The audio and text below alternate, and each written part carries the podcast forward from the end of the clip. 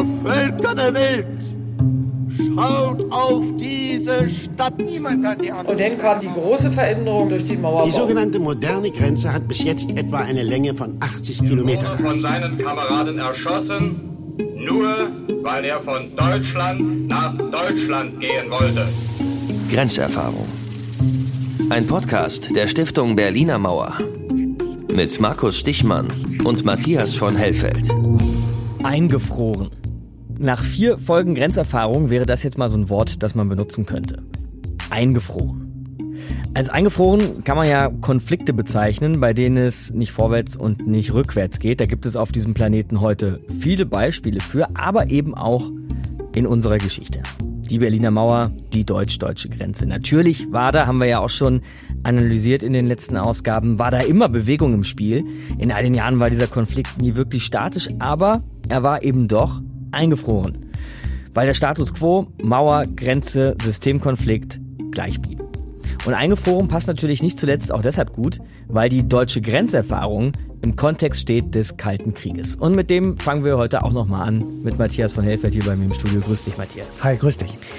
Dann machen wir doch noch mal erstmal so einen stichpunktartigen Rückblick. Wie kann man diesen Kalten Krieg beschreiben? Naja, der Kalte Krieg, der beginnt erstmal unmittelbar nach dem Ende des heißen Krieges. Er ist eine eigenständige Epoche in der Geschichte und ganz allgemein kann man sagen, ist der Streit zwischen zwei Machtblöcken, angeführt im Westen von den USA, im Osten von der UdSSR. Es geht um Staatssozialismus und Parteiendiktatur auf der einen mhm. und um die freie Marktwirtschaft und repräsentative Demokratie auf der anderen Seite. Übrigens, das muss man immer wissen, auf der westlichen Seite gab es nicht nur Demokratien, sondern mit Spanien oder Griechenland oder auch Portugal auch durchaus Diktaturen mhm. oder autokratische Staaten.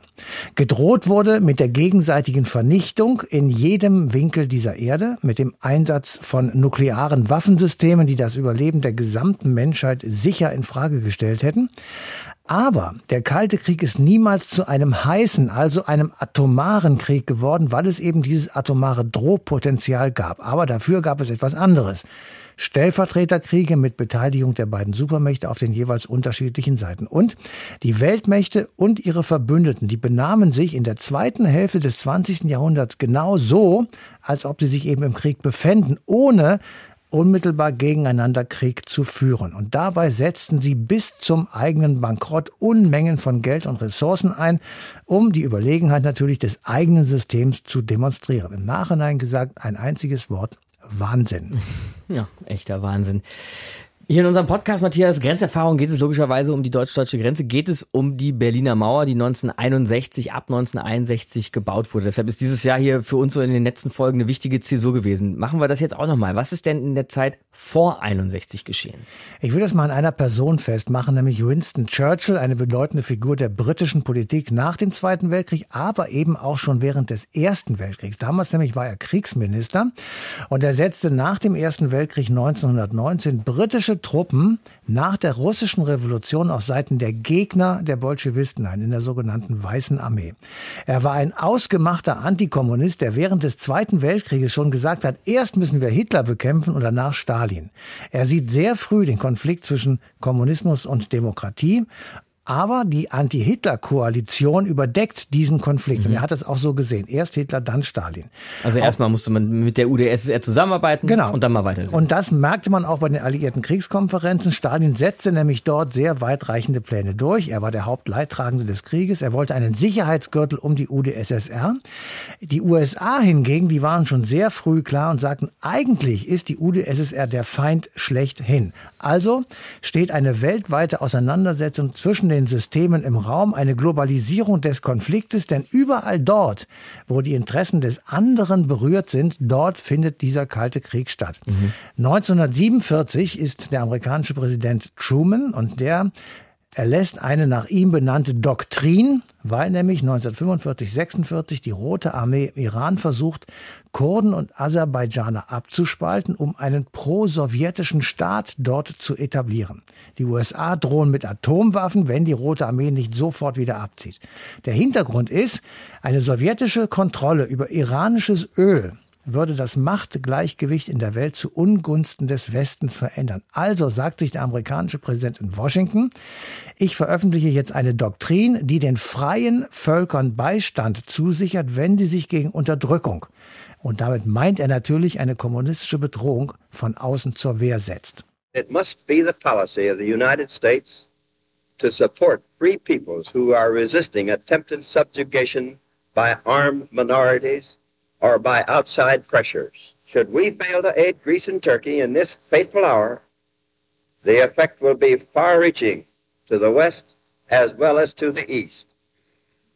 We must take immediate and resolute action. Ja, und nicht zuletzt, Matthias, sollte man nicht vergessen, dass solche Sachen wie eben von Truman gehört, gesagt werden, während die berühmte Doomsday Clock tickt, also die Uhr bis zum Weltuntergang, denn beide Systeme hatten derart viele Atomwaffen im Arsenal, dass sie diesen Planeten mehrfach komplett hätten verwüsten können.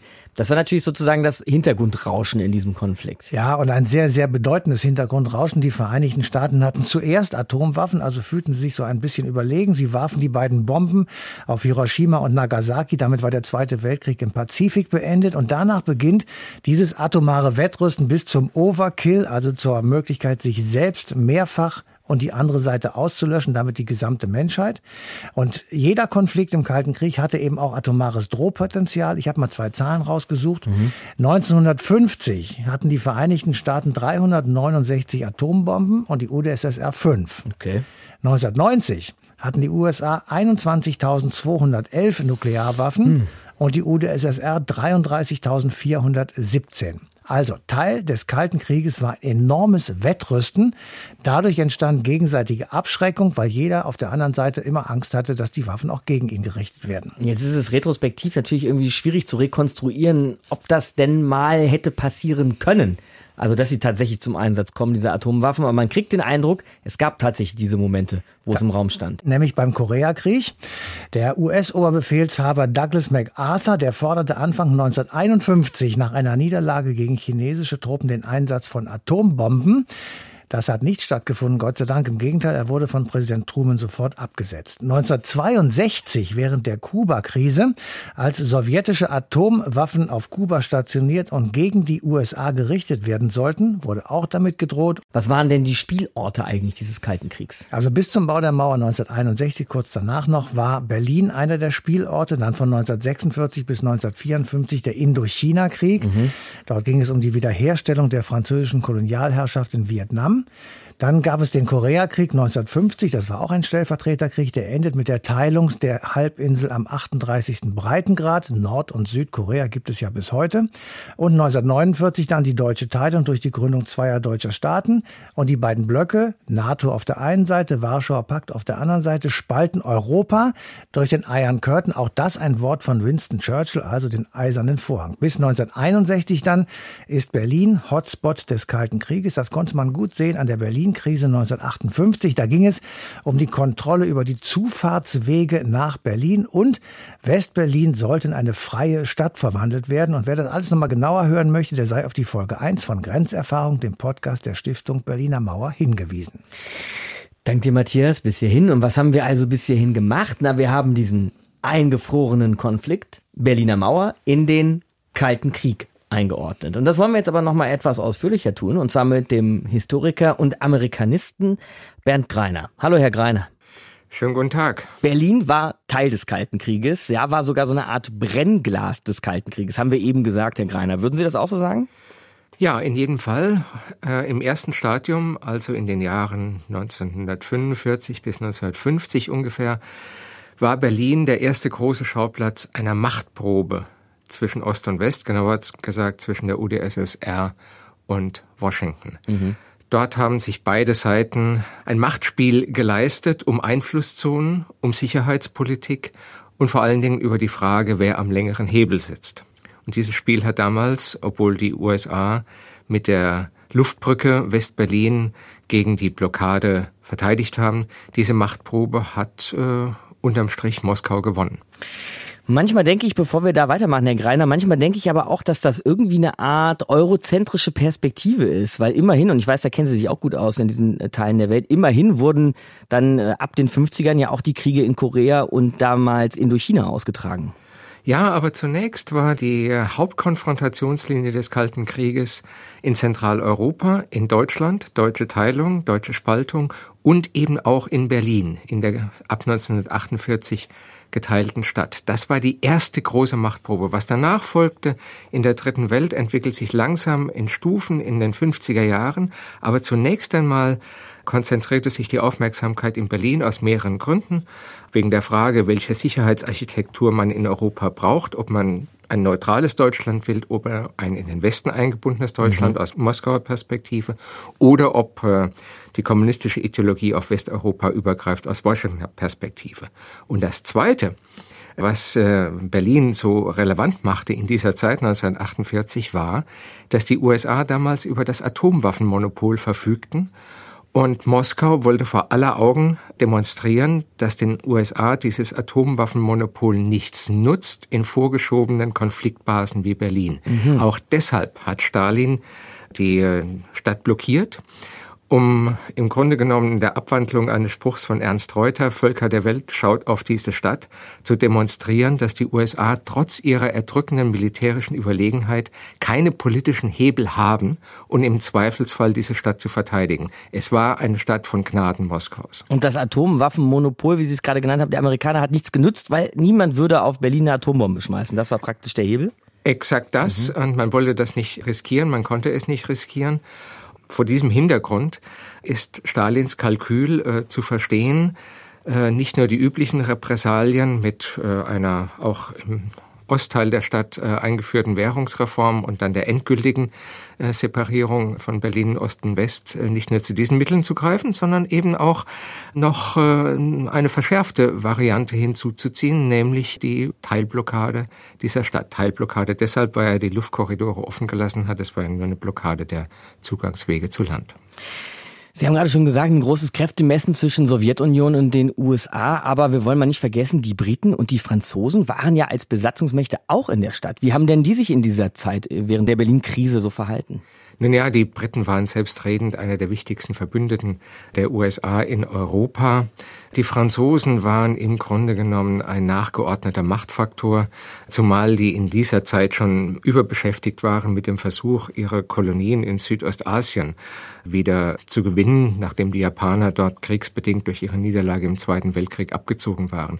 Die dominante Macht waren die USA. Von dort kamen die Leitlinien, von dort kamen die Direktiven, von dort kam die große Strategie. Alle anderen haben sich dem unterordnen müssen, allein schon aus dem einfachen Grund, dass sie zwar auf dem Papier auch Siegermächte des Zweiten Weltkriegs waren, aber doch materiell den USA und militärisch schon gar nicht das was erreichen konnten. Und dann gibt's ja ein ganz schönes Paradox, wie ich finde, Herr Greiner, mit dem Blick auf den Mauerbau jetzt, wenn wir mal nach 1961 springen. Der erscheint uns heute als deutsch-deutsche Tragödie sondergleichen. Darüber haben wir schon in vielen Folgen vorher jetzt gesprochen, auch über die Opfer des Grenzregimes. Gleichzeitig bedeutete er aber auch, dass Berlin als Schauplatz des Kalten Krieges, ich sag mal, ruhig gestellt wurde. Könnten Sie uns das erklären? Ja, äh, nach dem Mauerbau war allen Seiten klar, dass äh, eine weitere Konfrontation insbesondere vor dem Hintergrund der damals bereits massiv betriebenen beiderseitigen nuklearen Aufrüstung ein Spiel mit dem Feuer wäre. Man hat den Status quo in Berlin akzeptiert. Man hat akzeptiert, dass die äh, Sowjetunion respektive die DDR den Ostteil der Stadt äh, für sich reklamiert, abschottet gegenüber dem Westen. Kennedy hat damals gesagt, eine Mauer ist immer noch besser als Bomben. Und äh, zum Zweiten, wer eine Mauer baut, hat keine Gelüste, Westberlin mit militärischen Mitteln äh, unter Druck zu setzen oder gar anzugreifen. Von daher war man in gewisser Weise erleichtert, obwohl das eine Tragik war für die dort lebenden Hunderttausenden Menschen, war man erleichtert, dass äh, das Konfliktpotenzial erstmal ruhig gestellt war. Es hat sich aber nochmal gezeigt bei der Panzerkonfrontation am Checkpoint Charlie, oder? Da ist es nochmal aufgekocht. Da ist es nochmal aufgekocht. Kurzfristig im Grunde genommen war weniger der Mauerbau im August 1961, sondern im Oktober 1961. Das war der mhm. Schlusspunkt dieses Spiels mit dem Feuer. Die DDR versuchte damals, sich Hoheitsrechte über den Zugang nach Ostberlin, also über den ungehinderten Zugang westlicher Diplomaten anzueignen. Sie hat äh, die grenzüberschreitenden Generäle, Diplomaten schikaniert. Daraufhin äh, kam es eben zu der besagten Panzerkonfrontation und das war deshalb so gefährlich, äh, weil, wie John F. Kennedy wiederum es damals sagte, ich kann in Washington befehlen, was ich will. Irgendein Idiot am Ende der Befehlskette macht ohnehin, was er will. Das war genau die Situation. Da stehen sich auf äh, ja, Steinwurfweite entfernt Kampfpanzer gegenüber. Und eine falsche Reaktion eines lokalen Kommandeurs oder meinetwegen einer Panzerbesatzung hätte zu einer Kettenreaktion führen können. Gott sei Dank ist es nicht so weit gekommen. Und danach haben sich alle Seiten darauf verstanden, wir halten jetzt in Berlin die Füße still. Die Systemkonfrontation wird künftig in der dritten Welt, also in, äh, im Kongo, auf Kuba und in Vietnam entschieden und nicht mehr in Zentraleuropa. Dort sind die Einflusszonen fixiert. Dort kann keine Seite mehr damit rechnen, äh, auf Kosten der anderen äh, etwas hinzuzugewinnen. Das heißt, anschließend nach Checkpoint Charlie, wenn dann noch irgendein internationaler Politiker, vor allem einer der UdSSR oder der USA nach Ost- bzw. Westberlin gekommen ist, dann hatte das nur noch symbolische Bedeutung? Das war symbolische Politik. Man hat von beiden Seiten natürlich bestimmte Ansprüche formuliert. Äh, man hat nicht davon gelassen, auf Seiten des Westens die DDR nicht anzuerkennen und auf Seiten des Ostens die dauerhafte Präsenz der Bundesrepublik in Westberlin zu akzeptieren. Das waren Ränkespiele, das waren symbolische Politik, aber im Grunde genommen war niemand mehr bereit, da nennenswert politisches Kapital jenseits des Symbolischen äh, zu investieren. Also Symbolpolitik wurde anschließend in Berlin betrieben von Ost wie West, aber die Stadt hatte ja auch noch eine andere Funktion, Herr Greiner. Ja, sie wurde zum Ausgangspunkt dessen, was man in späteren Jahren als Entspannungspolitik bezeichnet hat. Mhm. Insbesondere vorangetrieben von den damals regierenden Bürgermeister Willy Brandt, der gesagt hat, das geht nicht so weiter, dass man jetzt nur noch die Demarkationslinie beiderseits bewacht, sondern wir müssen mit einer Politik der kleinen Schritte versuchen, den eisernen Vorhang zu überwinden, durchlässig zu machen. Das ist passiert mit dem Passierscheinabkommen, das erstmals im Dezember 1963 in Kraft getreten ist für Westberliner einen Übertritt nach Ostberlin, Besuche erlaubt hat. Aber vor allen Dingen hat diese Politik der kleinen Schritte dann etwas aufs Gleis gesetzt, was äh, später als Wandel durch Annäherung und Entspannungspolitik beschrieben worden ist. Und insofern waren diese in Berlin im kleinen Rahmen vollzogenen Schritte eine Art Generalprobe für die große Entspannungspolitik, die denn ein Jahr später zur Blüte gekommen ist. Und ohne diese Maßnahmen in Berlin hätte es diese Entspannungspolitik nie gegeben. Folge ich Ihren Gedanken jetzt, Herr Greiner, dann war es so, Berlin-Krise, Mauerbau, Entspannungspolitik. In diesem Sinne, in dieser Abfolge. mhm. Aber nicht unbedingt in der Kausalität vielleicht. Naja, in der Kausalität insofern als ein entscheidender, damals äh, einflussreicher Politiker namens Willy Brandt gesagt hat, jetzt müssen wir uns etwas Neues überlegen. Wir mhm. können nicht nur den Status quo verwalten, das ist viel zu gefährlich. Wir müssen den Status quo überwinden und Mittel und Wege finden, das aufs Gleis zu setzen. Und er hat mit, wie gesagt, mit dieser Politik der kleinen Schritte angefangen und am Ende nach den Ostverträgen auch die Berlin-Frage verklammert mit der Ratifizierung des Vertrages in Moskau und in Warschau, indem er gesagt hat, erst wenn wir ein befriedigendes Vier-Mächte-Abkommen über Berlin haben, können diese anderen Verträge ratifiziert werden. Das war der Hebel, um äh, auch Moskau zur Zustimmung dieses Vier-Mächte-Abkommens über Berlin von 1971, 72 zu veranlassen. Da schließt sich dann der Kreis. Der Anfangspunkt war nach dem Mauerbau, nach Checkpoint Charlie. Es hat zehn Jahre gedauert, bis dieser Kreis sich schloss, aber er hat sich geschlossen zum Nutzen aller Beteiligten. Historiker Bernd Greiner, danke für das Gespräch. Ich danke Ihnen. Grenzerfahrung. Und wir waren ja eben schon mal kurz beim Checkpoint Charlie angekommen, einem Höhepunkt in Sachen Drohgebärden, die Panzerkonfrontation im Oktober 1961. Und da schauen und hören wir jetzt noch mal genau hin mit unserer Autorin Esther Köfgen. Zivilpersonen müssen Pässe zeigen. We have no pass signs. We're Americans and we're going through. Wenn sie nicht willens sind, die Pässe zu zeigen, müssen wir auf ihren Besuch verzichten. 27. Oktober 1961. Ein Grenzpolizist verweigert Angehörigen des amerikanischen Militärs an der DDR-Grenzübergangsstelle Friedrich-Zimmer-Straße mit ihrem Wagen zu passieren. Sie müssten ihre Ausweise zeigen, sonst lasse er sie nicht durch, sagt der Fopo. Eine Kraftprobe. May I explain to him the Potsdam Agreement, which allows Americans free access to the city portion of East Berlin, and we demand that right. Will he let us pass? Nee, Sie können nicht durchfahren, solange die Zivilpersonen die Ausweise nicht gezeigt haben. As long as civilians didn't show their identification, we cannot proceed. Seit einigen Tagen verlangen die DDR-Grenzposten plötzlich von den Angehörigen der alliierten Kräfte in Zivil am Übergang Friedrichstraße nach Ostberlin die Papiere zu zeigen. Die reagieren empört, weigern sich und lassen Zivilfahrzeuge von bewaffneten US-Militärpolizisten begleiten. Schließlich ist es ihr Recht, sich in ganz Berlin frei zu bewegen. Der Vertreter des US-Präsidenten John F. Kennedy in Berlin, General Lucius Clay, reagiert. Am 25. Oktober lässt er am Checkpoint Charlie US-Panzer auffahren. Sieben Panzer stehen rechts und links der Friedrichstraße vor der Mauer in Position und zwei Panzer stehen direkt Friedrichstraße Ecke Zimmerstraße. Ein Panzer steht noch weiter hinten, etwa 50 Meter entfernt von der eigentlichen Grenzlinie, die ja durch einen weißen Strich markiert ist. Zeitgleich fahren britische Panzer am Brandenburger Tor auf. Der amerikanische Stadtkommandant Watson verhandelt in Ostberlin mit dem sowjetischen Stadtkommandanten Solovjew. Beide werfen sich gegenseitig vor, die Aktionen an der Grenze seien reine Provokation. Es beginnt ein militärisches Muskelspiel. Die Amerikaner lassen Panzer am Checkpoint Charlie auf und wieder abziehen. Am 27. Oktober wird die Lage angespannter. In der Nacht fahren 30 sowjetische Panzer in Ostberlin auf. Sie warten in der Nähe auf dem ehemaligen Prachtboulevard unter den Linden. Als am Nachmittag die USA wieder Panzer am Checkpoint Charlie positionieren, fahren auch sowjetische Panzer auf. Nachdem die amerikanischen Panzer die Friedrichstraße verlassen hatten, erschienen auf östlicher Seite sieben Sowjetpanzer. Einige hundert Meter vor dem Kontrollpunkt stoppten sie. Dazu gab der Sonderbeauftragte Präsident Kennedys in Berlin, General Klee, folgende Erklärung ab.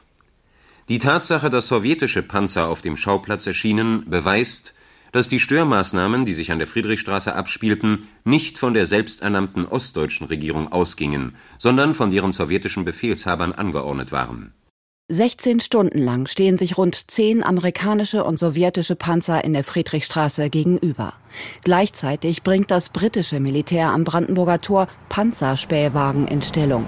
Dann mit einem Mal ziehen sich erst die sowjetischen und daraufhin die amerikanischen Panzer Zunächst zwar nicht ganz zurück, aber immerhin aus dem unmittelbaren Schussfeld.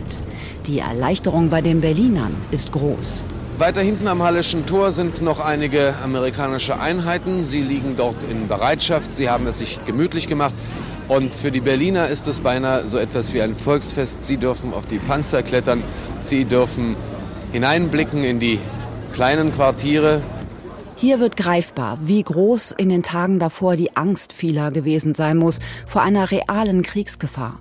Davor, dass die Situation eskalieren konnte zu einer ernsthaften bewaffneten Auseinandersetzung. Und das bedeutete letztendlich dem Krieg zweier Atommächte. 1961 führte die Sowjetunion erstmalig mehr Nukleartests durch als die USA. Zwei Tage nach der Panzerkonfrontation demonstrierte die Sowjetunion ihre atomare Potenz noch einmal wirkungsvoll, indem sie eine Wasserstoffbombe mit einer Sprengkraft von 50 bis 60 Megatonnen die 4000-fache Sprengkraft der Hiroshima-Bombe testweise explodieren ließ. Die Observatorien in Nord- und Südeuropa, in Asien und Amerika stellen eine starke Zunahme der Radioaktivität in der Luft fest. Später wird bekannt, weder die Amerikaner noch die Sowjets wollten tatsächlich Waffen einsetzen. Und sie wussten voneinander, dass die Gegenseite das auch nicht wollte.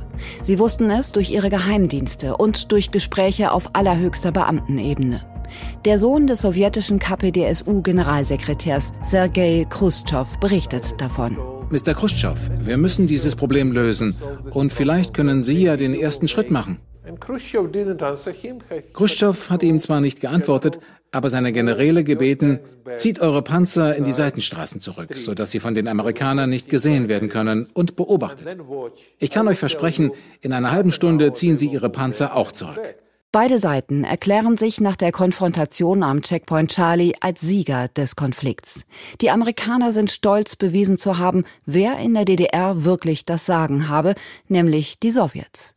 Und die DDR-Regierung durfte von jetzt an verlangen, dass die Angehörigen der alliierten Streitkräfte beim Fahren in den Ostsektor ihre Papiere zeigen müssen.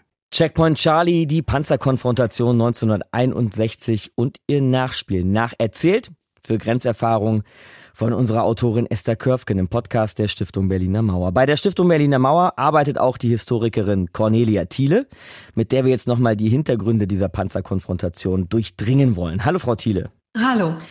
Wir haben schon gehört, was damals das fast zum Überlaufen brachte, Frau Thiele, nämlich dass amerikanische Militärs in Zivil wohlgemerkt auf ihr Recht bestanden, den Grenzübergang nach eigenem Ermessen und auch unkontrolliert passieren zu dürfen, während die DDR-Grenze auf der anderen Seite durchsetzen wollten, dass eben auch die Amerikaner da kontrolliert werden. Aber wie gesagt, das brachte das Fass zum Überlaufen. Wieso war das Fass denn überhaupt derart randvoll?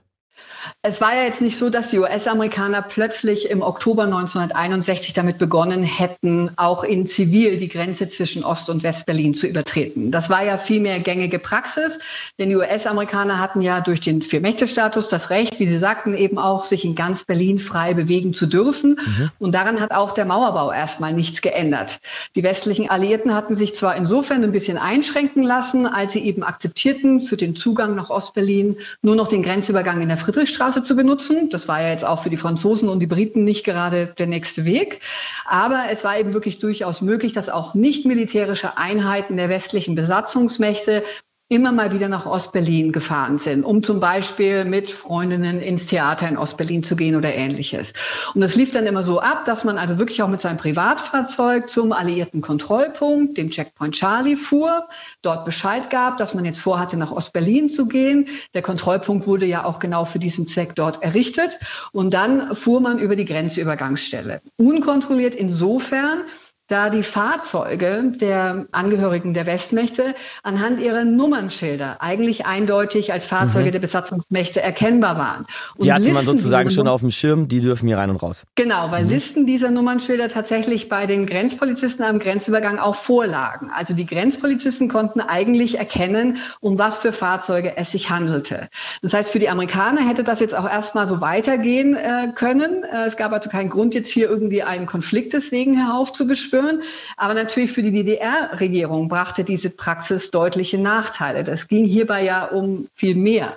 Der DDR-Regierung ging es ja um ihre Souveränität, ihre Souveränität an ihrer Grenze, in ihrer Hauptstadt und natürlich auch auf ihrem Staatsgebiet der DDR. Denn dass die westlichen Besatzungstruppen eben über die Transitkorridore sich frei über das Gelände der DDR nach Berlin bewegten unkontrollierten Zugang zur Hauptstadt der DDR hatten, das war mhm. natürlich der DDR-Regierung ein Dorn im Auge.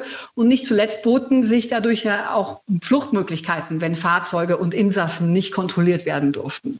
Naja, und um es etwas salopp auszudrücken, das wollte sich die DDR-Regierung nicht länger gefallen lassen. Und so ja. testete sie auch immer wieder aus, wie weit sie an dieser Grenze eigentlich gehen konnte. Und das führte nicht erst im Oktober zum Eklat, sondern es gab schon seit September immer wieder Zwischenfälle, zum Beispiel auf den Transitautobahnen zwischen DDR-Volkspolizisten und Angehörigen der westlichen Besatzungsmächte. Als US-Soldaten wurden da für mehrere Stunden festgehalten, weil sie sich angeblich nicht an die Verkehrsregeln der DDR gehalten hätten. Hm. Und im Oktober häufen sich dann solche Zwischenfälle auch vermehrt an der Berliner Grenze.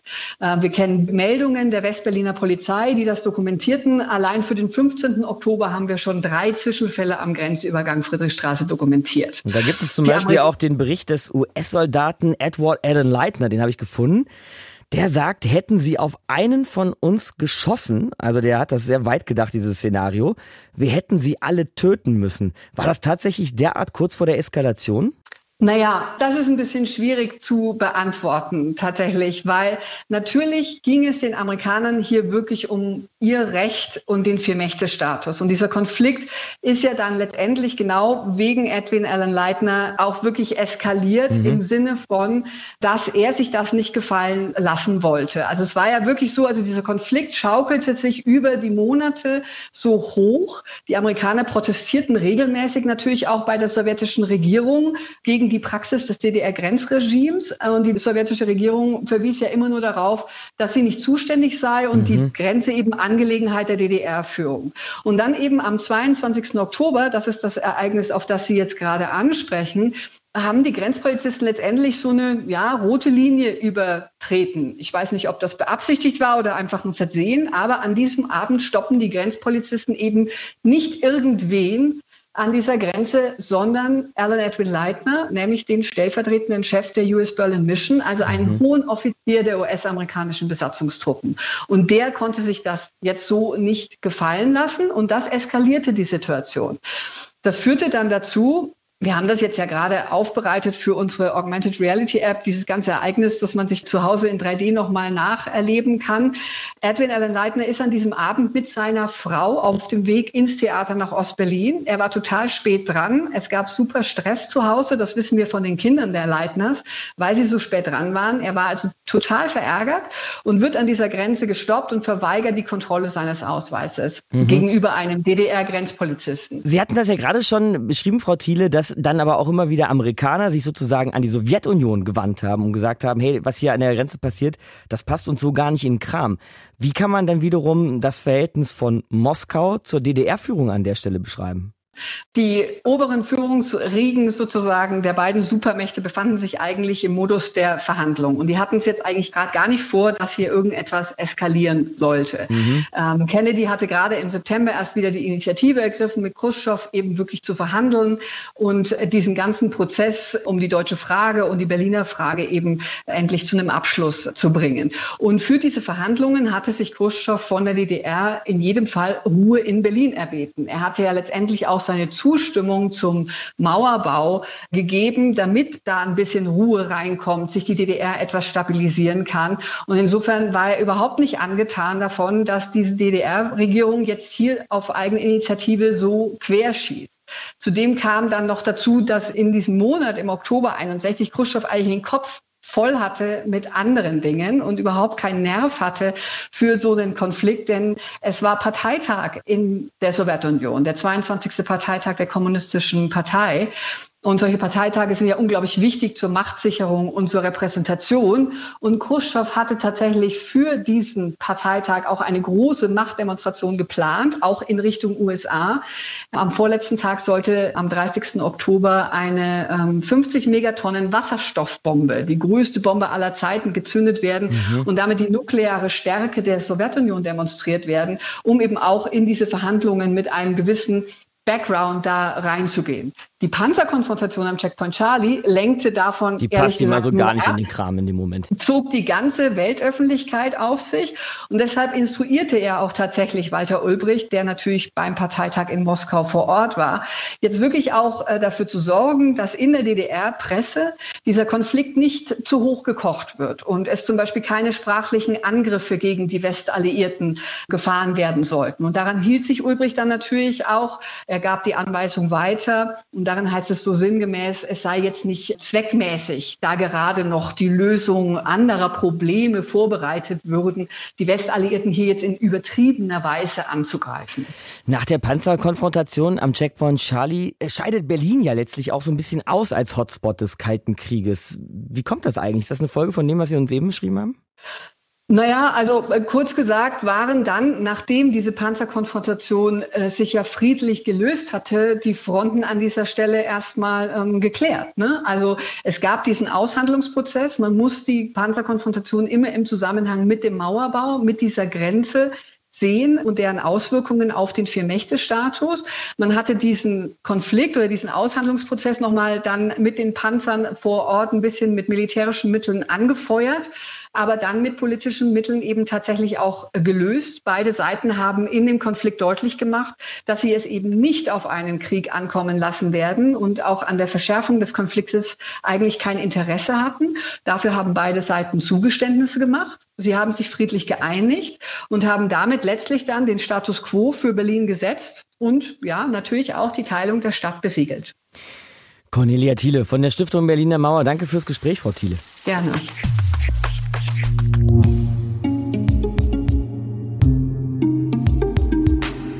Checkpoint Charlie. Diese zwei Worte habe ich jetzt in dieser Ausgabe echt schon ein paar Mal gesagt und trotzdem verliert dieser Name Checkpoint Charlie, verliert der irgendwie nichts, ne? Verliert nichts an Geschichtsträchtigkeit und Mythos. Und deshalb besuchen ihn heute noch jedes Jahr tausende Touristen aus der ganzen Welt. Unsere Berlin-Reporterin Grit Eggerichs, die hat für uns auch nochmal vorbeigeschaut. Grit macht die Berliner Schauplätze der Mauer und der deutschen Grenzerfahrung für uns wieder erfahrbar und erzählt uns jetzt, was sie dieses Mal gefunden und erfahren hat. Ja, hallo Markus. Ich kann eigentlich nur sagen, es ist sehr bunt hier. Das, was bis 1989 der Grenzübergang Checkpoint Charlie war und auch eher grau war, das ist heute ein Sammelsurium von alten und neuen Gebäuden, von Freiflächen, von Gerüsten, von Bauzäunen, von Schildern. Es gibt eine Beachbar, eine improvisierte Ausstellung zum Thema Kalter Krieg. Es gibt diverse Cafés hier und ein absolutes Überangebot an Frittenläden.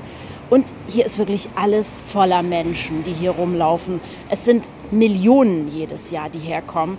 Und ich muss immer wieder in Deckung gehen, um nicht von einem Touristen mit glasigen Augen und Selfie-Stick umgerannt zu werden. Und an diesem Ort treffe ich Susanne Muhle. Sie ist wissenschaftliche Leiterin des Projekts Checkpoint Charlie. Hallo, Frau Muhle. Hallo, guten Tag. Was ist denn dieses Projekt Checkpoint Charlie eigentlich? Hinter diesem äh, schönen Titel verbirgt sich ein Projekt, das wir seit 2016 als Stiftung Berliner Mauer betreuen dürfen. Und äh, ja, mit der Aufgabe bin ich seitdem betraut und versuche neue Ideen für diesen Ort äh, zu entwickeln. Scheint mir schwierig so bei dieser Ausgangssituation, die einigermaßen chaotisch erscheint, oder?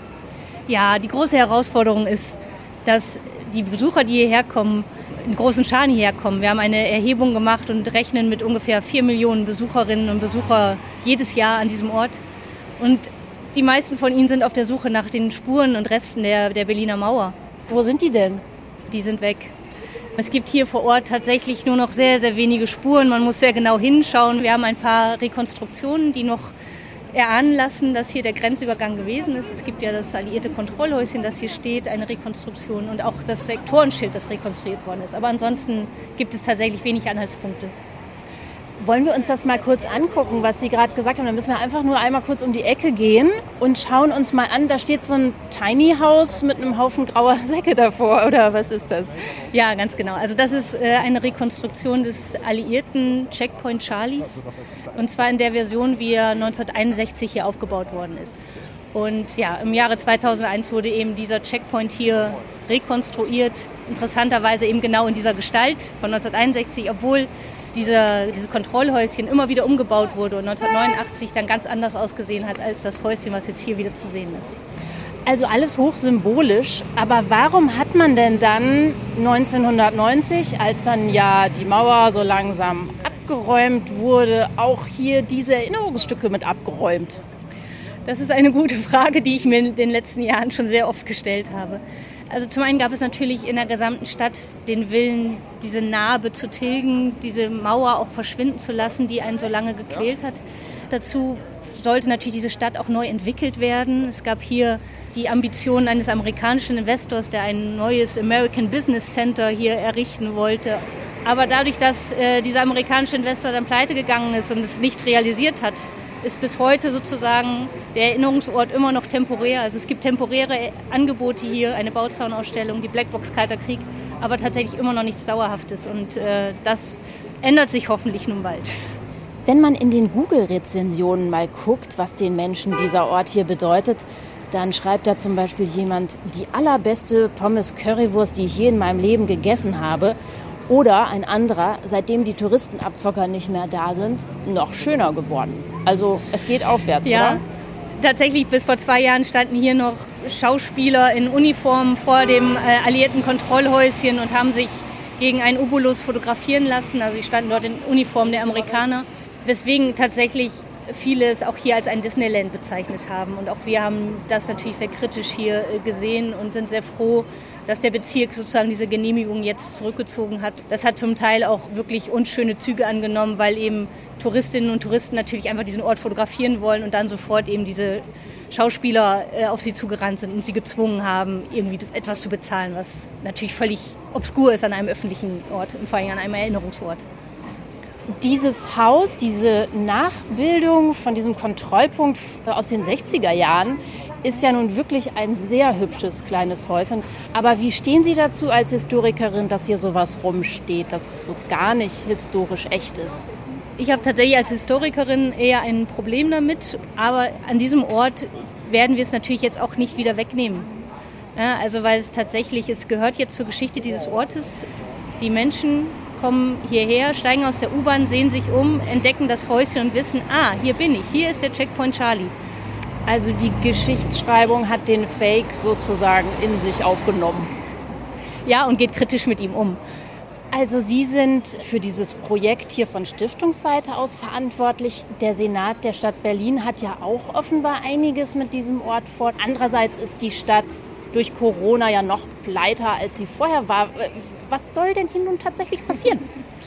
Ja, tatsächlich seit einigen Jahren ist äh, das Land Berlin ambitionierter daran, diesen Ort tatsächlich neu zu gestalten. Auf der einen Seite soll eine Art Stadtplatz entstehen, auf der anderen Seite gibt es eine sogenannte Gemeinbedarfsfläche, wo eben auch ein Museum errichtet werden kann. Wir sehen hier zwei sehr zentrale Brandwände von Häusern. Äh, eine Brandwand, die schräg zur Kreuzung ragt und dann eine Brandwand von einem Gebäude in der Zimmerstraße. Und beide Brandwände sind historisch. Und das ist für die zukünftige Gestaltung hier natürlich auch ganz wichtig, weil wir wollen mit großformatigen Fotos auch arbeiten, auf denen Menschen sozusagen erkennen können, wie es hier ausgesehen hat und auch gleichzeitig sich selbst verorten können.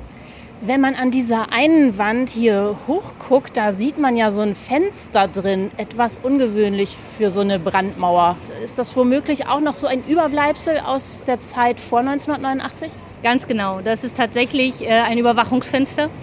Also dort hat vor allen Dingen die Stasi gesessen und hat von dort oben den Grenzübergang äh, überwacht und vielleicht eben auch die Grenzsoldaten überwacht. Ich frage mich manchmal, es gibt so spannende Orte äh, zum Thema Mauer. Warum kommen die Menschen dann ausgerechnet hierher zum Checkpoint Charlie, wo alles oder ziemlich viel, sagen wir mal so, ja. fake ist? Sie kommen, glaube ich, an diesem Ort, weil er einfach weltberühmt ist.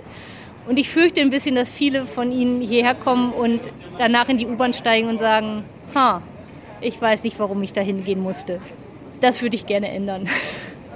Die Currywurst darf ja vielleicht bleiben. Auf jeden Fall. Die ist äh, unerlässlich. Frau Muhle, dann treffen wir uns in zehn Jahren wieder und gucken, was draus geworden ist, oder? Sehr gerne. Und damit tschüss und ich gebe zurück an Markus.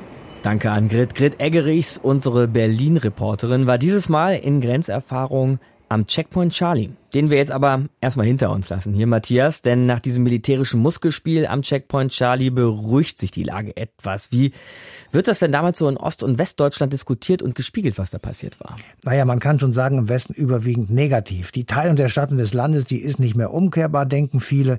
Die Regierungspolitik, die sei auch irgendwie unwahr gewesen. Eine Wiedervereinigung sei irgendwie auch nicht wirklich gewollt gewesen. Allenfalls mhm. Propagandaphrasen und der Hintergrund könnte eben gewesen sein, Westintegration auf der der einen Seite, Wiedervereinigung auf der anderen Seite, das passt irgendwie nicht zusammen. Das wird natürlich im Osten ganz anders aufgenommen. Der westdeutsche Kurs konnte man dort lesen. In der Deutschlandpolitik, der ist gescheitert. Aber Mauerbau und Panzerkonfrontation, die ebnen letztendlich den Weg zur Politik der Annäherung. Mhm. Mauerbau und Panzerkonfrontation, zwei so Höhepunkte im Berlin-Konflikt. Ein letztes Aufbäumen eigentlich im äh, Berlin-Konflikt. Was wird aus Berlin danach? Welche Rolle nimmt die Stadt dann so ein? Ja, also für mich ist das irgendwie ein bevorzugter Ort für Symbolpolitik. Also ausländische Staatsgäste, die blicken dann mit ernster Miene, meist mit einem Hut auf dem Kopf über die Mauer. ja. Sie geben sorgenvolle Statements ab, aber weiter nichts. Besuchergruppen und Schulklassen werden an der Mauer entlang geführt und dann war es das war eigentlich auch schon. Mhm, wobei manche Besuche, von denen du jetzt sprachst, eine Staatsbesuche ja in die Weltgeschichte eingegangen sind, nicht zuletzt der von John F. Kennedy zum Beispiel in Westberlin. Ja, und das war am 26. Juli 1963. Das war so eine Art vertrauensbildende Maßnahme, denn die Berlinerinnen und Berliner, die waren wegen der zögerlichen Haltung der USA und der anderen Westmächte beim Mauerbau eben sehr enttäuscht. Es gab eine Triumphfahrt durch die Stadt im offenen Wagen und das sollte dieses Gefühl eben zerstreuen. Neben ihm der alte Konrad Adenauer, alt und ehrwürdig und daneben der junge, in Anführungsstrichen deutsche Kennedy, der regierende Bürgermeister von Berlin, nämlich Willy Brandt.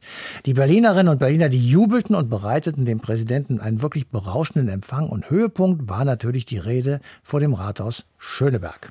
2000 years ago, 2000 years ago, the proudest boast was Kiwis Romanus Sum.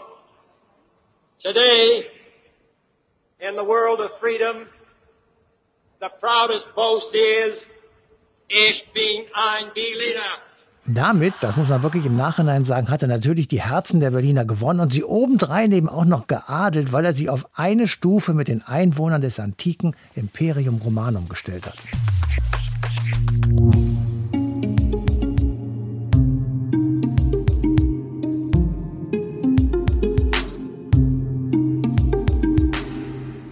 Den einen haben wir eben schon gehört, John F. Kennedy. Ein anderer sollte gute 20 Jahre später erst kommen, weniger populär. Dafür aber sollte er auch das Ende der Mauer dann schließlich miterleben, nämlich Ronald Reagan. Die Besucher zweier US-Präsidenten und was die uns auch über den Lauf der Zeit verraten, wollen wir uns nochmal anschauen mit Zeithistoriker Jens Schöne. Hallo, Herr Schöne. Hallo, ich grüße Sie. Also der Kennedy-Besuch 1963, fangen wir mit dem an. Das war sicher ganz große Symbolpolitik. War es aber noch mehr als Symbolpolitik? Naja, es war tatsächlich vor allem Symbolpolitik. Also politisch im engeren Sinne war der Besuch nicht besonders bedeutend. Also es wurden keine Verträge abgeschlossen, es wurde keine Verhandlungen geführt, aber es war natürlich einer, dieser Kennedy-Besuch im Juni 1963 war eine der wahrscheinlich gelungensten Inszenierungen des 20. Jahrhunderts. Mhm. Was ja immer vergessen wird, heutzutage assoziieren wir das mit Mauerbau und ähnlichem. Kennedy kommt ja eigentlich zwei Jahre nach dem Mauerbau aus einem ganz anderen Grund. Da geht es eigentlich um 15 Jahre Luftbrücke mhm. von 1948, 49. Aber natürlich wird er damit assoziiert, dass er ein Bekenntnis zu Westberlin abgibt, dass er in diesem Satz, ich bin ein Berliner, zeigt, die Schutzmacht, wie es ja damals noch so gerne heißt, steht zu euch, wir lassen euch hier nicht allein, ihr seid mitten im feindlichen Gebiet im Ostblock, aber ich und das ist ja der erste Besuch eines US-Präsidenten seit dem Zweiten Weltkrieg in Berlin. Ich bin hier, ich stehe hier, ich gebe ein Bekenntnis ab. Und das hat natürlich eine Riesenwirkung. Eine Million Berliner sind auf den Straßen. Mhm. Seine berühmte Ansprache vom Rathaus Schöneberg, da stehen 400.000 Leute. Also das hat schon eine Wucht. Und waren die Leute wirklich so aus dem Häuschen in West-Berlin oder ist es geschickt inszeniert, wie Sie eben gesagt haben? Na, es ist beides. Es ist von der amerikanischen Seite gut durchorchestriert sozusagen. Ja. Aber die Berliner tatsächlich, die sehen das, wie gesagt, zwei Jahre nach dem Mauerbau, sehen die das als klare Stellungnahme der US-Amerikaner für Westberlin, dass sie dort verbleiben werden, dass dieses Territorium nicht aufgegeben wird. Und insofern ist die Begeisterung der Bevölkerung zu diesem Zeitpunkt absolut echt. In Ostberlin, wie sah es da aus? Haben die Leute da versucht, irgendwie heimlich Westfunk anzuschmeißen, um irgendwas mitzukriegen davon? Oder hat man das komplett ignoriert? Also man konnte den Westfunk hören natürlich in Berlin und das werden die einen oder anderen noch getan haben. Aber ansonsten war natürlich das äh, Gebiet, wo immer auch Kennedy in Mauernähe auftauchte, äh, weiträumig abgeriegelt von mhm. Ostberlin. Da kam niemand ran. Das gipfelt darin, dass offizielle Ostberlin das Brandenburger Tor mit kommunistischen Fahnen zuhängen lässt, weil Kennedy kommt auch zum Brandenburger Tor. Damit man da nicht durchgucken kann. Genau, und, und, und auch eine Botschaft in die andere Richtung zu geben, sozusagen. Ja, wir klar. sind hier, wir sind auch eine Macht. Dann der Besuch von Reagan 1987. Warum kommt der nach Berlin? Naja, Reagan ist in seiner zweiten Amtszeit, während die erste, und das ist nicht untypisch für US-amerikanische Präsidenten, während die erste davon geprägt ist, sozusagen seine Ziele knallhart durchzuziehen, und das heißt bei Reagan vor allem eben massive Aufrüstung bei gleichzeitigem Sozialabbau, neigen US-Präsidenten dazu, in ihrer zweiten Präsidentschaft staatsmännisch aufzutreten, um am eigenen Vermächtnis zu arbeiten. Und das ist bei Reagan auch erkennbar so. Und er möchte nach Berlin, er möchte die große Rede, er möchte die große Inszenierung. Und das wird dann auch durchgezogen 1987. Aber so richtig äh, aufgehen wie bei Kennedy tut's nicht. Also er fährt zum Beispiel nicht in einer verdecklosen Limousine durch die Stadt und lässt sich feiern, sondern hinter kugelsicheren Glasscheiben. Naja, es ist eine andere Situation. Mhm. Wir erinnern uns, Kennedy wird kein halbes Jahr nach seinem Besuch in Westberlin erschossen und seitdem gelten ganz andere Regeln für US-Präsidenten. Auf Reagan wird Anfang der 80er Jahre selbst ein Attentat äh, verübt. Also da ist große äh, Sicherheit angesagt, was man jetzt allerdings nicht überbewerten sollte im Anbetracht der Tatsache, dass wir hier vom amerikanischen Präsidenten reden und von diesem Trauma des Kennedy-Attentats. Also mhm. insofern, ja, der ist gut geschützt und fährt nicht mehr im offenen Wagen durch die Stadt. Aber waren die Leute trotzdem begeistert? Ja und nein. Aha. Es ist immer für einen bestimmten Teil Westberlins, äh, ich sage jetzt mal schlicht den eher konservativen Teil, durchaus eine große Freude, wenn der US-amerikanische Präsident kommt. Aber gerade Reagan wird ja auch mit etwas ganz anderem verbunden. Es gibt ja massive Krawalle in Kreuzberg und anderen Orts, die sich in großer Gewalt ausüben, übrigens auch von beiden Teilen, sowohl von den Demonstranten als auch von der Polizei und sozusagen ja eine Tradition begründen. Damit geht das ja los, äh, die ersten Maikrawalle und so in Westberlin. Auch das ist ein Erbe des Reagan-Besuchs von ah, 87. Ja. Mhm.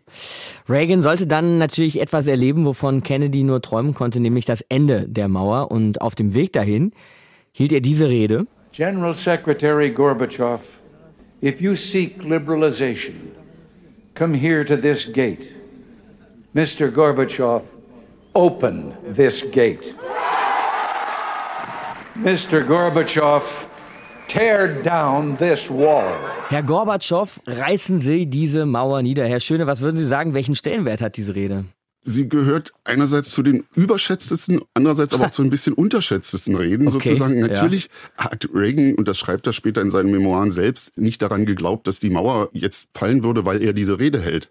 Andererseits, und deswegen sagte ich auch ein bisschen unterschätzt, stellt man in den USA zu dem Zeitpunkt im Außenministerium State Department Berechnungen an, dass die DDR tatsächlich aus ökonomischen Gründen spätestens im Jahr 2000 zusammenbrechen wird. Also es ist nicht ganz so blauäugig, wie man oftmals denkt, dass der kalte Krieger kommt und redet geredet. Mhm. Also das hatte natürlich eine Wirkung. Und man muss sagen, Reagan und Gorbatschow, den er da ja direkt anspricht, die beiden hatten ja ein Verhältnis, kannten sich auch. Wie war dieses Verhältnis? staatsmännisch wahrscheinlich am ehesten. Mit Gorbatschow zieht ja ein ganz neuer Politikstil in der Sowjetunion ein, der nicht äh, den Sozialismus abschaffen will oder ähnliches, was man heutzutage so hört, aber im Gegensatz zu seinen Vorgängern alte, alte Männer, Tschernjenko, Andropov und so weiter und so fort, steht Gorbatschow schon mehr für Offenheit. Und da kommen Gespräche wieder in Gange. Und da Reagan an seinem eigenen Vermächtnis arbeitet, gibt es da eine Offenheit. Man redet miteinander. Vertrauen wäre zu viel, aber es ist nicht mehr allein durch Misstrauen geprägtes Verhältnis. Hm. Na, dann ziehen wir doch vielleicht nochmal ein spannendes Fazit. Welchen Stellenwert messen Sie diesen beiden Präsidentenbesuchen zu, Kennedy und Reagan, im Vergleich? Oder macht es überhaupt Sinn, die zu vergleichen? Naja, es ist insofern vergleichbar, als wir hier über zwei amerikanische Präsidenten reden, aber wir reden über völlig unterschiedliche Rahmenbedingungen. Sicherlich ist Kennedys Besuch unmittelbarer wirksam, also sein Bekenntnis zu Westberlin, der ankommt. Reagan wird ja eher belacht dann von den Medien äh, für seine Rede, das darf man ja auch nicht vergessen. Insofern hat jedes seine Funktion, aber weder hat der Kennedy-Besuch Westberlin in den 60er Jahren gerettet, noch hat der Reagan-Besuch in den 80er Jahren zum Einsturz der Mauer geführt. Also man sollte es auch nicht überschätzen. Vielleicht zeigt es auch was, was wir vorhin schon mal besprochen haben, nämlich dass die Mauer und Berlin immer mehr zu einem Ort eben von Symbolpolitik anstatt von wirklich harten, kalten Krieg geworden sind. Und Sie sagten ja schon, Reagan wollte da an seinem Vermächtnis arbeiten in den 80ern. Ja, jeder Staatsbesuch eines US-amerikanischen Präsidenten war hohe Symbolpolitik. Und dann müssen wir uns eben die Rahmenbedingungen angucken, unter denen das passiert. Und daraus ergeben sich dann Notwendigkeiten und Schwerpunkte und ähnliches. Das ist wohl wahr. Zwei Präsidentenbesuche im Vergleich mit Historiker Jens Schöne. Danke fürs Gespräch. Ich danke Ihnen. Grenzerfahrung. Zwei Präsidenten der USA, zwei Besuche mit Ähnlichkeiten, zumindest in Sachen Symbolkraft, aber das Ganze mit sehr großen Unterschieden. Matthias, das haben wir jetzt eben schon beschrieben. Ne? Der eine fährt im Cabrio durch die Stadt, Kennedy, der andere spricht nur hinter kugelsicherem Glas. Reagan. Würdest du sagen, dass man daran auch ein verändertes Verhältnis ablesen konnte, ein verändertes Verhältnis der BerlinerInnen zu den USA? Ja, da kann man sehen, eine Veränderung des Verhältnisses der Berlinerinnen und Berliner zu den Vereinigten Staaten, aber eben auch eine neue Weltlage. 1963 waren die meisten Menschen in Westberlin zwar enttäuscht von der Zurückhaltung der Westmächte während des Mauerbaus, aber die USA wurden natürlich als Schutzmacht wahrgenommen. Der amerikanische Militärgouverneur General Lucius Clay, der hatte bei den Westberlinerinnen und Berlinern einen Heldenstatus. Für ihn gibt es im Übrigen in Berlin immer noch mehrere Gedenktafeln. Mhm. Der Kalte Krieg, das hatten wir ja erwähnt, der war damals auf dem Höhepunkt. Viele Menschen fühlten sich bedroht und Westberlin lag eben im Fokus der UdSSR. Kennedy, der war zu der Zeit so etwas wie der Gegenspieler im weltweiten Machtpoker. Aber 1987, als der damalige US-Präsident Ronald Reagan nach Berlin kam, da hatte sich die Welt schon verändert. Es gab überall Friedensbewegungen. Es gab eine USA-Skepsis in Westberlin und Westdeutschland. Und die Bedrohungslage hatte sich im Gegensatz zu 1963 eben aufgelöst oder zumindest stark verändert. Und in der DDR und in den anderen Ostblockstaaten gab es Opposition. In Moskau regierte Michael Gorbatschow. Das war kein Feindbild mehr, sondern er stand für Reformen, für Abrüstung und er hatte weltweites Ansehen. Wir haben in einer unserer vorherigen Folgen ja aber auch schon mal thematisiert, dass auch Westberlin sich sehr verändert hatte. Ne? In den 80ern fast schon so the place to be war, ein bisschen. Ne? Viele große, fette Konzerte gab es tatsächlich auch im Westteil der Stadt. Die wurden dann übrigens auch im Ostteil gehört, ne, weil sie waren verdammt laut. Und legendär geworden ist zum Beispiel das Konzert von Genesis. Genau, das war 1987 zum 750-jährigen Berlin-Jubiläum. Da gab es drei Tage Rockkonzerte am Brandenburger Tor mit David Bowie, New Model Army, The Eurythmics, mit Paul Young oder natürlich auch mit Phil Collins und mit Genesis. Guten Abend East Berlin. Guten Abend West Berlin. Guten Abend Deutschland. Heute Abend werden wir einige neue Stücke und einige alte Stücke vor euch spielen. Das nächste Stück ist über das Domino-Prinzip. Zum Beispiel, wenn den Leuten dort drüben etwas passiert, dann steckt es die Leute dort drüben an. Da drüben? Da drüben. Da drüben? Da drüben. Manchmal da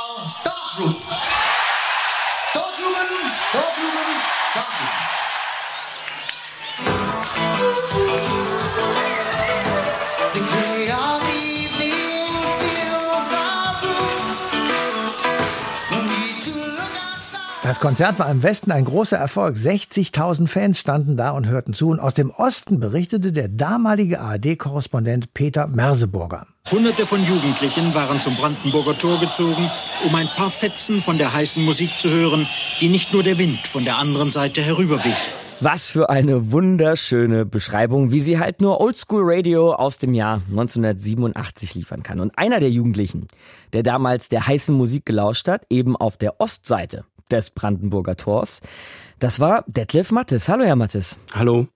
Kurze Frage vorweg, wie viel haben Sie damals eigentlich wirklich hören können? Also wie gut konnte man dem Konzert lauschen? Nicht so richtig gut. Nee. Also es gab viele VP, LKWs, die natürlich immer wieder versucht haben, die Stimmung zu stören. Mhm. Und wie haben Sie das trotzdem so erlebt, das Ganze? War es ein besonderer Abend? Es waren letztlich drei besondere Abende. Der Rias hat schon vorweg immer wieder Werbung gemacht für dieses Pfingstwochenende, das Concert for Berlin. Und das, das muss man vielleicht kurz erklären. Ja. Der RIAS, der Rundfunk im amerikanischen Sektor, Richtig. der ja aber rüber gesendet hat, auch in den Ostteil der Stadt, ne? Ja, das war ähm, vom Rias so angedacht.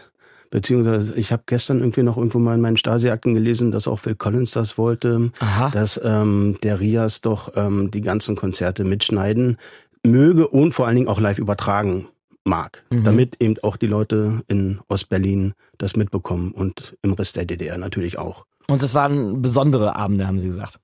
Ja, also für mich sicherlich schon und für viele tausende andere auch. Na klar, sonst würden die sich ja nicht am Brandenburger Tor versammeln wollen und natürlich der Musik lauschen.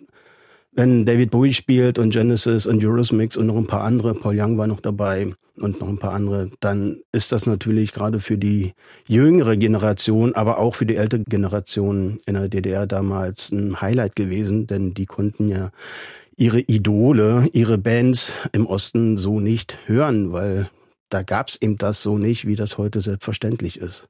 Hat sich denn in dieser Traube von Menschen, dieser menschgewordenen Bubble, um so einen neuen deutschen Begriff vielleicht zu verwenden, die Bubble, da irgendwie dann sowas ergeben wie, ja, dass da irgendjemand mal angefangen hat, sowas wie die Mauer muss weg oder Freiheit oder irgendwas zu skandieren oder war man eher so in sich gezogen, hat sich das einfach angehört, was da passiert ist? Es kam später. Also die Staatsmacht hatte natürlich irgendwie große Angst, dass diese Tausenden von Menschen über die Mauer möglicherweise hinweg zum Reichstagsgebäude kommen könnten, aus Mhm. irgendwelchen Gründen, was ja nicht möglich war. Die Mauer stand ja davor. Und erst als die Staatsmacht eingegriffen hat, da fing die Sache an, zu einem Politikum zu werden. Wie hat denn die Staatsmacht eingegriffen?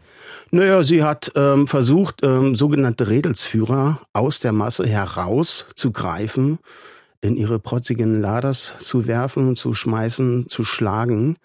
Und ja, die wurden dann verhaftet, die wurden dann in Hinterhöfen erstmal dann zusammengeschlagen, wie man das so hörte.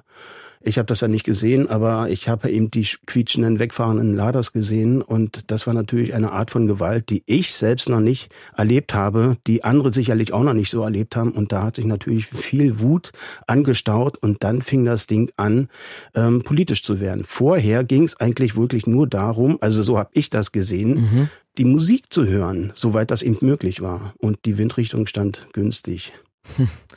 Sie wurden aber auch festgenommen. Ich wurde am dritten Tag, am 8. Juni, festgenommen für ganz kurze Zeit. Ich hatte meine Exe 1B eine Kamera dabei. Für ganz kurze Zeit sagen Sie, ja. Herr Mattes, ich glaube, Sie waren sechs Wochen in U-Haft, oder? Äh, ja, aber das kam später. Ach so. Das war der, das war der Anfang letztlich von von dieser ganzen Geschichte. Okay. Hab meine Arme ausgestreckt und wollte fotografieren und habe an allen drei Tagen halt miterlebt, wie die Staatsmacht immer aggressiver wurde und gewalttätiger wurde und habe das dann in einem Erlebnisbericht geschrieben.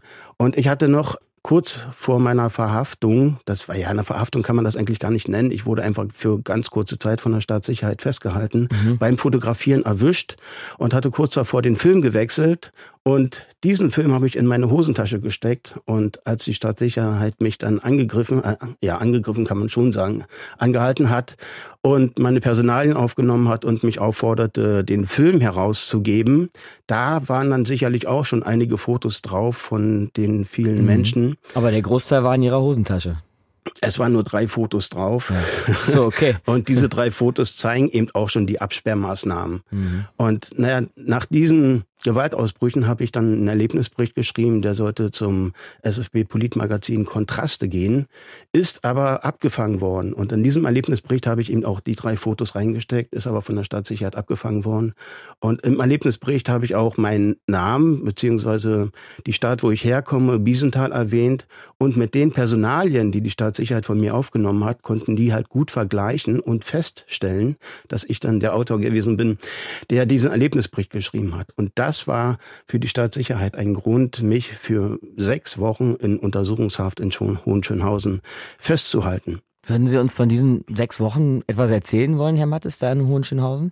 Naja, also der Paragraph 219 besagte ja nichts anderes als ungesetzliche Verbindungsaufnahme ins nicht sozialistische Ausland, NSA. Das passt ja heute wunderbar zusammen. Und allein das hätte schon für fünf Jahre Knast gereicht. Und ja, da wollten die natürlich dann erstmal alles wissen, wie ich überhaupt dazu komme, überhaupt so einen Erlebnisbericht zu schreiben, was das soll, ob das nicht irgendwie Staatsverrat an der DDR sei.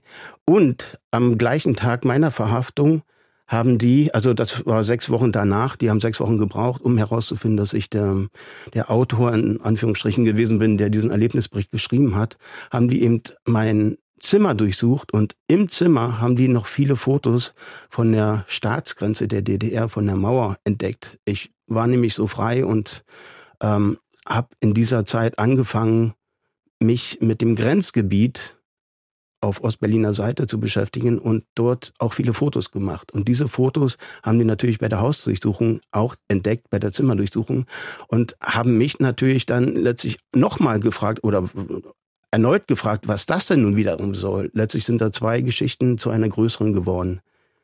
Ihrer Kamera und auch der Mauer sind Sie ja mehr oder weniger treu geblieben, Herr Mattes, oder? Haben die immer weiter auch mit Ihrer Kamera diese Grenzanlagen dokumentiert?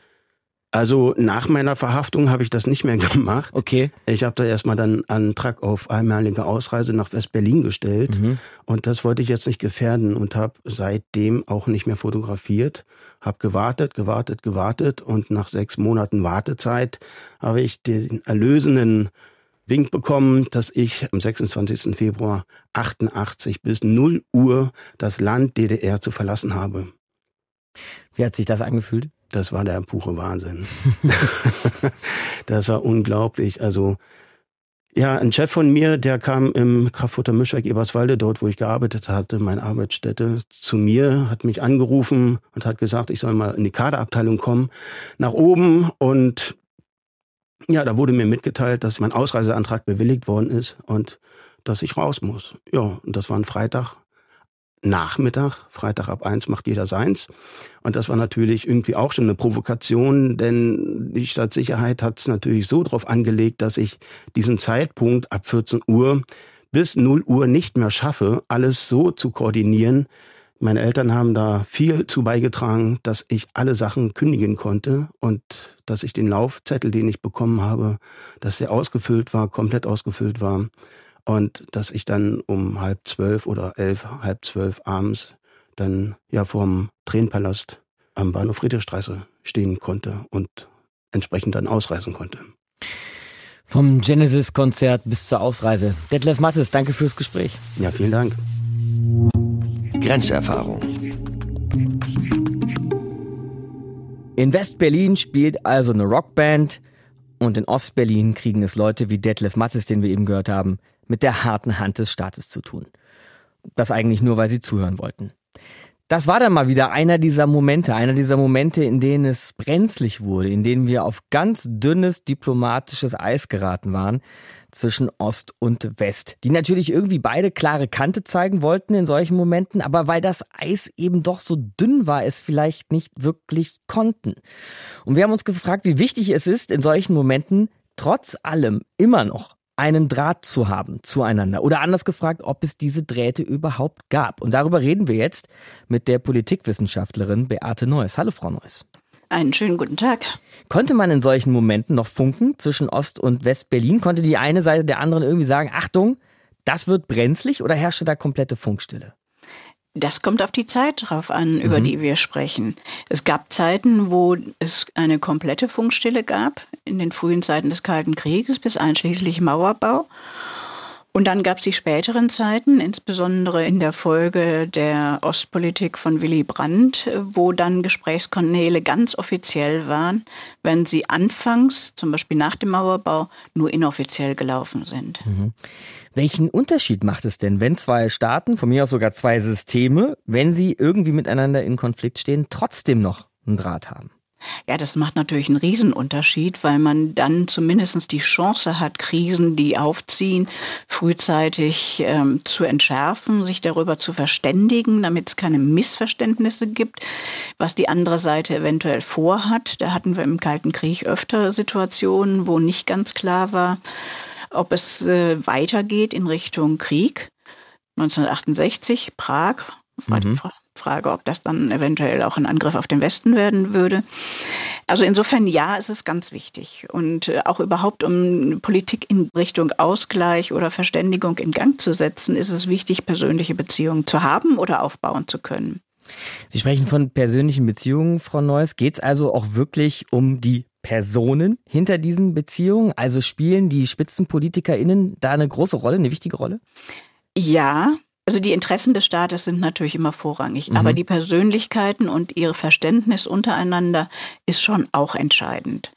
Also wenn wir daran denken, wie Willy Brandt es dann geschafft hat, die Entspannungspolitik in Gang zu setzen, nach vielen langen 16 Stunden Gespräch mit Brezhnev, gemeinsam baden, gemeinsam Boot fahren, gemeinsam speisen, mhm. dann war das ganz sicherlich auch ein Türöffner für zum Beispiel die äh, Konferenz für Sicherheit und Zusammenarbeit und für Abrüstungsverhandlungen. Also wer zusammen baden geht, wirft sich keine Atombombe an den Kopf. Vielleicht kann man das mal ganz einfach so sagen, oder? So könnte man es sagen. auch andere waren gemeinsam in der Sauna oder haben gemeinsame Dinge unternommen. Ich glaube, das ist auch ganz wichtig, dass Politiker, Spitzenpolitiker Situationen haben, wo sie nicht am Verhandlungstisch sitzen mit ihren ganzen Delegationen, die dann irgendwelche Einwände formulieren oder Zettel rüberschieben mit Einwänden, sondern wo sie miteinander, was weiß ich, in der freien Natur sind und unter vier Augen miteinander reden können. Das wird ja auch immer wieder gesagt von Kohl und Gorbatschow. Also wenn wir dann jetzt schon mal auf das Ende der Mauer schauen, auch die deutsche Wiedervereinigung, dass das auch alles nur geklappt hätte, nur möglich gewesen wäre, weil die beiden so einen guten Draht hatten. Man kann die Geschichte nicht wiederholen, unter anderen Versuchsanleitungen, sagen wir es so. Aha. Aber es war schon ganz wesentlich, dass ähm, Kohl und Gorbatschow in diesem legendären Abend, äh, wo sie gemeinsam am Rhein saßen, auf den Rhein guckten und sich ihre Kindheitserzählungen aus der Kriegszeit vortrugen, dass sie da ein sehr grundsätzliches Vertrauen miteinander gewonnen haben. Und das war deswegen so wichtig, weil Gorbatschow natürlich von seinen Hardlinern zu Hause unter Druck stand, in der Deutschlandfrage nicht nachzugeben. Und da konnte er dann sagen, ich habe das feste Vertrauen, dass die Zusagen von Kohl, Wirtschaft Wirtschaftshilfe und dergleichen, dass er die einhalten wird. Und deshalb sind eben tatsächlich äh, die persönliche Chemie und das Vertrauen miteinander ganz entscheidend. Hätten Sie vielleicht auch noch ein Beispiel für uns, wo diese persönliche Chemie nicht gestimmt hat und deshalb vielleicht auch die politischen Beziehungen erkaltet sind? Ja, bei allem Bemühen, was man Angela Merkel nicht absprechen kann, mhm. Ist es ihr nicht gelungen, mit dem ehemaligen KGB-Beamten Putin eine vertrauensvolle Situation aufzubauen. Mhm. Was sie stattdessen versucht hat, und das ist das, was man macht, wenn man das nicht schafft, ist, Prozesse in Gang zu setzen, weitere Parteien mit einzubeziehen. Denken Sie an den Versuch, äh, den Ukraine-Krieg äh, zu lösen, zu befrieden, mit den Abkommen in Kiew. Da hat Merkel zwar ganz wesentlich den Anfang gemacht, aber dann andere Partner hinzugezogen, die Franzosen, zum Beispiel, um einfach den Gesprächsrahmen zu erweitern und da dann vielleicht doch zu einer vertrauensvollen oder haltbaren Abkommen zu kommen. Wir haben gesehen, es ist nicht haltbar. Ja, spannendes Beispiel aus unserer heutigen Zeit. Lassen Sie uns nochmal zurückgehen in die 80er, dann Frau Neuss. Weil eine Sache beschäftigt mich doch immer wieder, wenn ich mir vorstelle, Kohl, ja. So ein stattlicher Pfälzer, dann haben wir dazu Gorbatschow, ein Kerl aus einem Dorf in der russischen Steppe, Kaukasusvorland, und dann nehmen wir vielleicht noch den älteren Bush dazu, George Bush, ein Ölunternehmer aus Texas. Da habe ich mich tatsächlich gefragt, liegt es wirklich an diesen drei Typen, dass die auf einer Wellenlänge sind? Oder kommen mir nicht einfach irgendwann politische Prozesse, vielleicht auch politische Notwendigkeiten zusammen, weil der Status quo eben nicht mehr erhalten werden kann? Ja, da haben Sie völlig recht. Politische Notwendigkeiten sind und Staatsinteressen sind immer im Hintergrund. Sonst besteht gar nicht die Notwendigkeit, sich auf irgendwas zu einigen, was der einen Seite vielleicht etwas mehr wehtut als der anderen Seite. Also insofern ja, Gorbatschow Staat war am Ende. Er brauchte Hilfe, also brauchte er den Westen. Anderswo war die nicht zu erhalten. Und das äh, hat natürlich die Gespräche beflügelt und auch die Notwendigkeit kreiert, da tatsächlich mal Kontakt aufzunehmen und auch Kohl, der ihn ja ursprünglich kurz nach Amtsantritt etwas undiplomatisch behandelt hat, mhm. dann doch ins Gespräch zu ziehen. Aber an dem Punkt wahrscheinlich, ne? Dann muss die persönliche Ebene stimmen und ansonsten eskaliert es vielleicht. Ja, das kann eskalieren, richtig, ja. Es gibt immer Alternativen in der Politik und nicht alle sind gut. Hm. Würden Sie denn sich da jetzt noch trauen oder sich das äh, zumuten wollen, Frau Neuss, das irgendwo zu rangieren? Also sind persönliche Beziehungen am Ende ausschlaggebender als wirtschaftliche oder militärische? Ich glaube, es ist einfach eine andere Ebene. Persönliche Beziehungen können helfen, um Wirtschaftsbeziehungen in Gang zu setzen. Das war mit Brandt und Brezhnev so. Vorher gab es praktisch keinen Handel mit der Sowjetunion.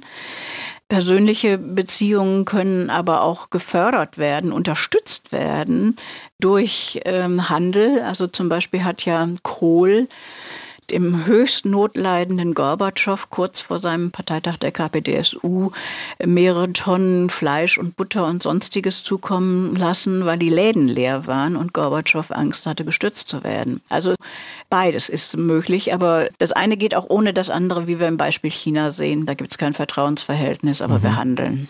Stimmt, da haben Sie auch wieder recht. Also es wird ja oft darüber geschimpft, dass in der Politik viel personalisiert wird, aber ihr merkt auch, ohne Personen und persönliche Beziehungen geht es eben auch nicht. Das hat uns Politikwissenschaftlerin Beate Neuss erklärt. Danke, Frau Neuss. Ja, herzlichen Dank Ihnen. Und diese persönlichen Beziehungen und die Kanäle, die damit auch offen geblieben sind, durch den eisernen Vorhang, die waren ein Grund, einer von vielen natürlich, aber eben auch ein wichtiger Grund dafür, dass die deutsch-deutsche Grenzerfahrung auch irgendwann ein Ende finden musste. Und dieses Ende wird sie auch finden in unserer letzten Folge Grenzerfahrung, dem Podcast der Stiftung Berliner Mauer. Die landet bald in eurem Podcast-Feed und ich bedanke mich an der Stelle schon mal fürs Zuhören. Markus Dichmann ist mein Name und ihr packt fürs nächste Mal dann bitte den Vorschlaghammer aus, denn nächstes Mal geht es der Mauer an den Kragen. Grenzerfahrung. Die Podcast-Serie der Stiftung Berliner Mauer wurde gefördert durch die Bundesbeauftragte für Kultur und Medien. Alle Folgen sind abrufbar unter www.stiftung-berliner-mauer.de. Ihr findet uns auch auf Facebook und Instagram. Redaktion Matthias von Hellfeld, Markus Stichmann, Esther Körfgen, Grit Eggerichs, Produktion Verena Bar Andreas Fulford. Musik Alexander Stojanov. Archiv Lysette Lafine, Holger Klein. Sprecher Markus Sven Reinbold. Verantwortlich Julia Reuschenbach.